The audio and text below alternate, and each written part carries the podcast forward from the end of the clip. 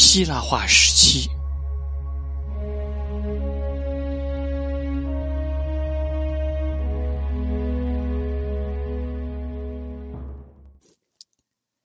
希腊化一词原本主要具有语言学上的含义，用来区分出希腊语使用者，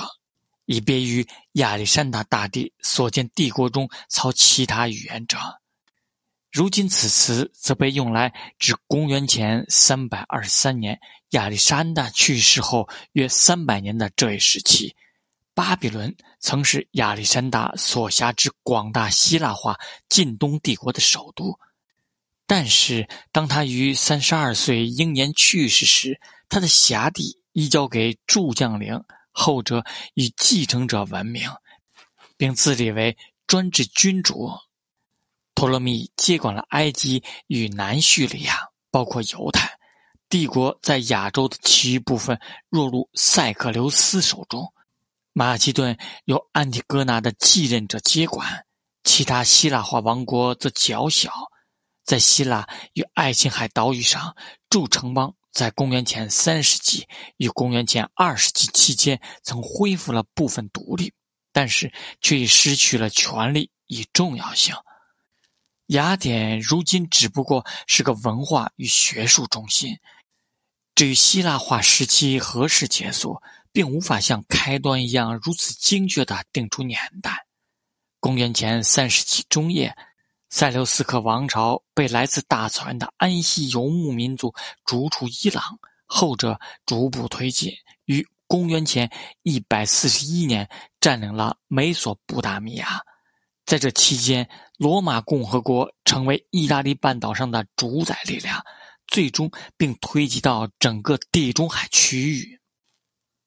希腊化王朝的统治者乃是希腊人，严格来说是马其顿的后裔。其大部分的行政官员也是。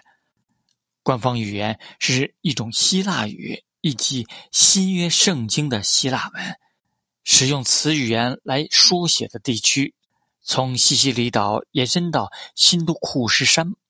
从黑海与里海沿岸到尼罗河驻集团。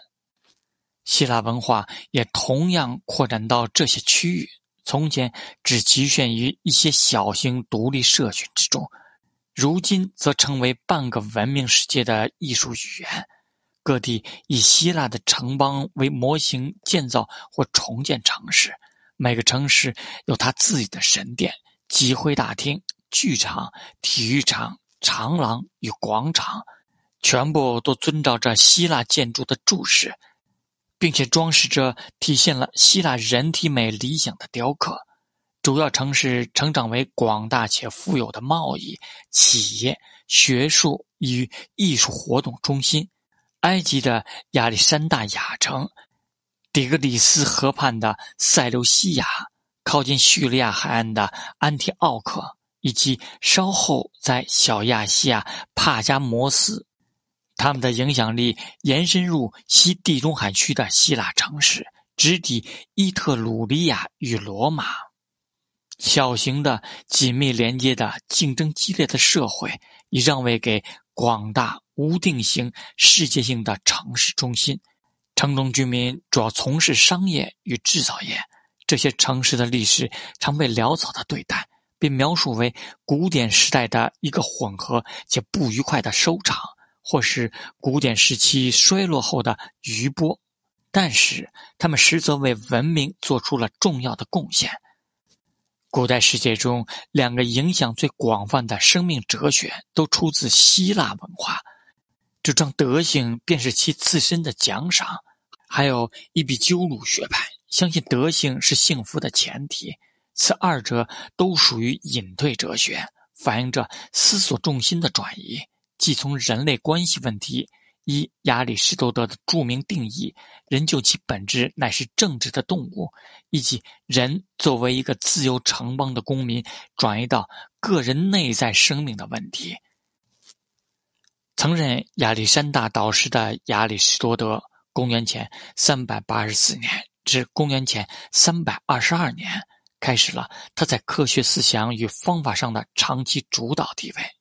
而且几乎所有古代世界在科学与数学上的主要成就，都始自希腊化时期。欧几里得撰写几何原理，阿基米德发现比重并发明水机桶，伊拉托斯特尼以几百英里内的误差计算出地球的直径。在视觉艺术方面，希腊化世界的影响也同样遍布各地。罗马人所赞赏与搜集的希腊雕刻，包括了像美第奇的维纳斯与望楼的阿波罗这样的希腊化石器作品。美第奇的维纳斯是一件以遗失之原作的复制品，是三十三座幸存复制品或版本中最好的一个。原作据推测成于公元前三世纪或公元前二世纪。他从普拉克西特里斯的克尼多斯的阿弗罗狄特获得启发，但在表现上缺乏理想化，而是更为柔软与肉感，并且在头部的偏转与几乎是诱人的防卫姿势中，隐约透露出一种卖弄风情的感觉。举在身前的手臂强调了第三向度，赋予整个人像一种旋转的动势。望楼的阿波罗是一个公元前二世纪的罗马复制品或版本，以一世的作品据推测是公元前四世纪末的青铜像。虽然有另一种可能性，记者雕像所根据的不是一个原作，而是一个混成品。以其近乎舞蹈般的姿态、女子般柔软的体格、精心塑造的发型与面无表情的美丽脸孔，望楼的阿波罗与公元前五世纪于雅典幸存下来的男性雕像形成了惊人的对比。